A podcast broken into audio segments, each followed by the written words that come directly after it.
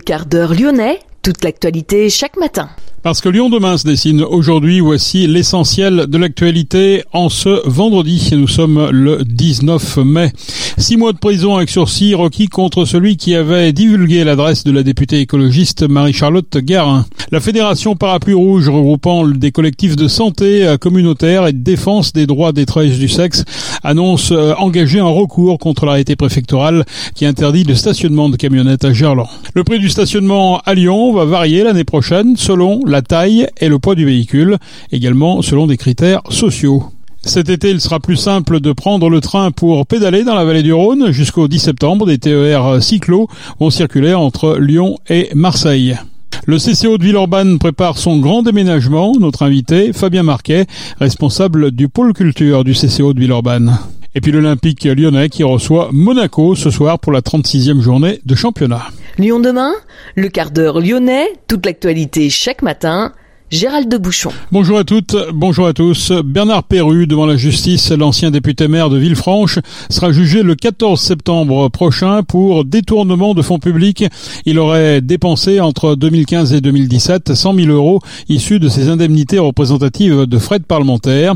Il aurait aussi sous-évalué son patrimoine et omis des biens dans sa déclaration à la Haute Autorité pour la transparence de la vie politique. Bernard Perru est actuellement conseiller régional d'Auvergne-Rhône-Alpes et suppléant d'Alexandre Portier, qui lui a succédé à l'Assemblée nationale l'an dernier. Six mois de prison avec sursis requis contre celui qui avait divulgué l'adresse de la députée écologiste Marie-Charlotte Garin. Le tribunal doit rendre sa décision le 20 juin. L'individu avait diffusé sur Twitter des photos qui permettaient de localiser l'immeuble en question. La divulgation d'informations personnelles permettant d'identifier ou de localiser un élu public et exposant un risque direct d'atteinte à la personne et ou bien est un délit. La loi du 24 août 2021 a créé dans le code pénal un article sanctionnant la mise en danger de la vie d'autrui par diffusion d'informations. Cet aménagement de la loi a été l'une des conséquences de l'assassinat du professeur Samuel Paty. Marie-Charlotte Guérin qui a écrit à la préfète après l'expulsion des prostituées installées à Gerland, expulsion qui risquerait, selon la députée, d'aggraver leurs conditions en les exposant plus fortement aux risques sanitaires et aux violences. Marie-Charlotte Guérin souhaite connaître notamment les mesures de suivi et d'accompagnement imaginées ou mises en place pour protéger au mieux les personnes concernées. La Fédération Parapluie Rouge regroupant des collectifs de santé communautaire et de défense des droits des travailleuses du sexe annonce également de son côté engager un recours contre cet arrêté préfectoral interdisant le stationnement des camionnettes à Gerland. La fédération dénonce des mesures qui portent atteinte aux droits fondamentaux de ces femmes et nuisent à leur bien-être et à leur sécurité le collectif va même jusqu'à dénoncer des mesures qui mettent en danger la santé des travailleuses du sexe, des prostituées qui n'ont plus ainsi accès aux professionnels de santé en raison du déplacement de leur estafette. Lyon demain, un site internet, du son, de l'image, un média complet pour les Lyonnais qui font avancer la ville. Le prix du stationnement à Lyon variera l'année prochaine selon la taille et le poids du véhicule. Jusqu'à présent, un prix unique était appliqué, 20 euros par mois pour l'abonnement résident. À compter de l'an prochain, il y aura trois tarifs distincts, 15 euros pour les petites citadines et voitures électriques, 30 euros pour les voitures standards et 45 euros pour les grosses cylindrées type SUV. Pour les défenseurs de l'environnement, la mesure est toutefois insuffisante car le tarif majoré à 45 euros ne concerne que 5% des véhicules à Lyon. Notez que des critères sociaux seront également pris en compte. Tout cet été, il va être plus simple de prendre le train pour aller pédaler dans la vallée du Rhône jusqu'au 10 septembre. Les trains TER cyclo vont circuler de Lyon à Marseille. Objectif, proposer au plus grand nombre des places pour les vélos. Ces trains spécifiques peuvent accueillir jusqu'à 30 vélos standards. Ils circuleront les longs week-ends, les samedis, dimanches et fêtes de juin à début septembre. En tout, 13 500 places pour vélos seront proposées contre 6 000 en temps normal. Réservation gratuite et obligatoire sur www.resatercyclo.fr. Lyon demain, média agitateur d'idées. Le CCO de Villeurbanne va fermer ses portes cet été pour les rouvrir seulement en octobre. C'est en effet les 13 et 14 octobre que sera inaugurée la nouvelle salle de la Rayonne. L'ancien CCO de la rue Georges Courteline baissera le rideau le 1er juillet et ce jour-là, un grand déménagement à pied est prévu sur 5 km. Pour nous parler de ce grand déménagement, nous avons rencontré Fabien Marquet, responsable du pôle culture du CCO de Villeurbanne.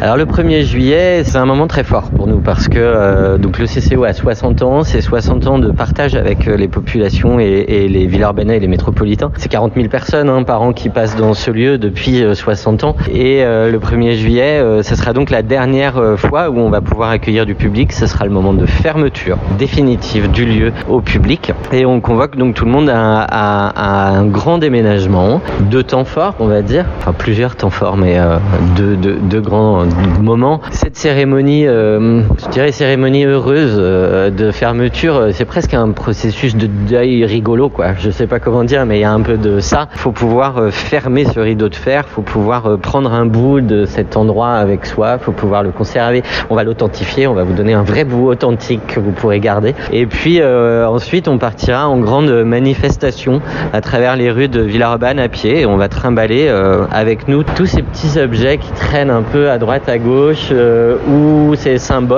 forts, euh, lourds, mais pas lourds physiquement, mais lourds de, de, de l'histoire que ça a.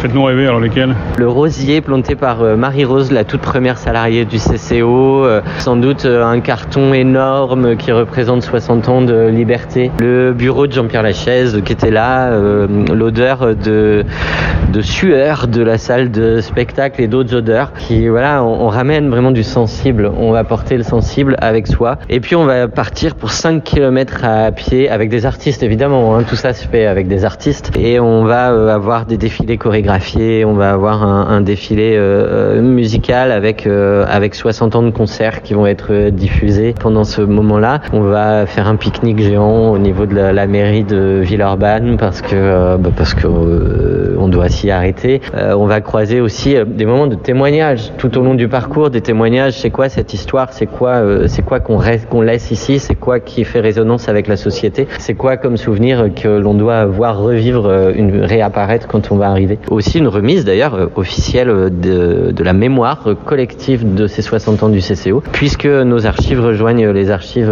municipales de, du RIS pour pouvoir rentrer dans le commun. C'est une mémoire que l'on redonne au commun et on finira par un grand concert à la Rayonne en arrivant.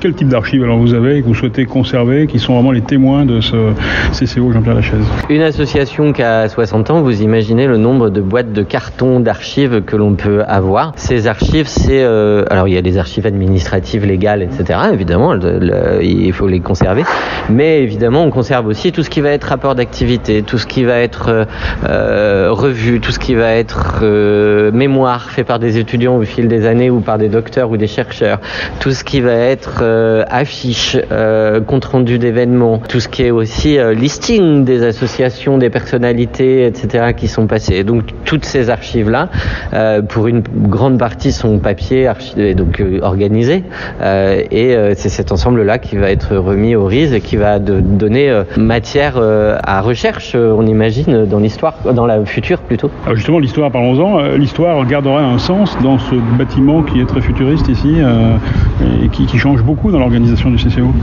Ça change beaucoup. Euh, j'aurais tendance à dire que l'histoire du CCO, c'est une histoire humaine. Le CCO n'est rien si ce n'est les personnes qui le font vivre. Et quand je dis les personnes, je ne parle pas des salariés et du conseil d'administration.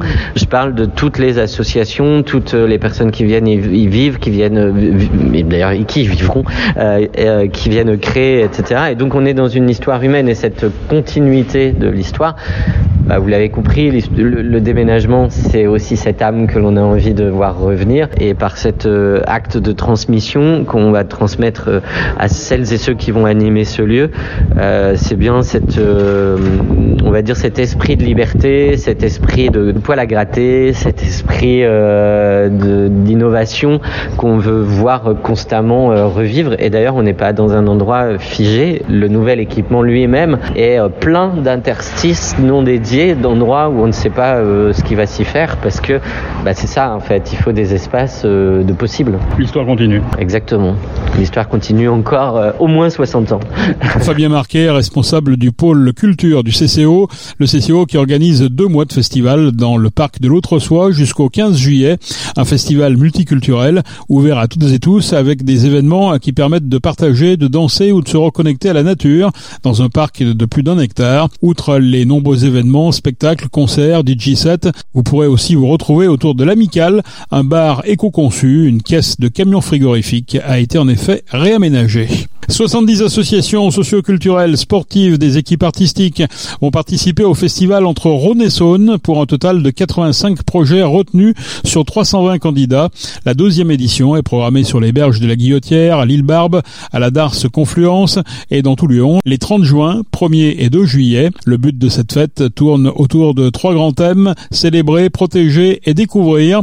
Il s'agit de permettre aux Lyonnais de se reconnecter à leur cours d'eau tout en éveillant les consciences sur les dangers qui menace la ressource en eau, de la grande parade des neuf arrondissements aux joutes nautiques, en passant par euh, des courses de kayak et d'aviron, des actions de sensibilisation et de dépollution, des conférences ou encore des marches exploratoires à la découverte de la biodiversité.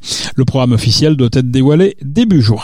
Lyon demain, la radio sans pub. Septième de Ligue 1 à trois journées de la fin. L'Olympique lyonnais compte euh, trois points de retard sur Rennes, sixième et quatre sur Lille, cinquième et dernier qualifié européen. Pour l'Olympique lyonnais, l'Europe semble toujours plus loin et il est fort probable que le club soit une nouvelle fois privé de compétition européenne l'année prochaine. Ce vendredi, en tout cas, l'Olympique lyonnais reçoit l'AS Monaco à 21h en ouverture de la 36e journée de championnat. Une victoire à domicile permettrait aux Gones de garder d'infimes espoirs pour une qualification européenne. Le tirage au sort du tableau final de l'Open Park Auvergne-Rhône-Alpes-Lyon aura lieu ce soir. Le tournoi débute demain samedi avec le premier des deux tours de qualification, le second dimanche avec trois matchs du tableau final. Six Français figurent dans le tableau final. Richard Gasquet, numéro 1 tricolore, à bientôt 37 ans. Grégoire Barrère, 63e joueur mondial.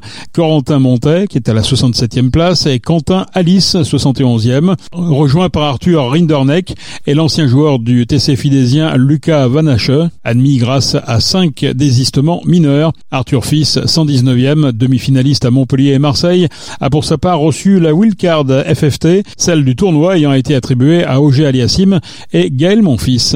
C'est la fin de ce quart d'heure lyonnais. Merci de l'avoir suivi. On se retrouve bien sûr lundi pour une prochaine édition. Je vous souhaite de passer une excellente journée.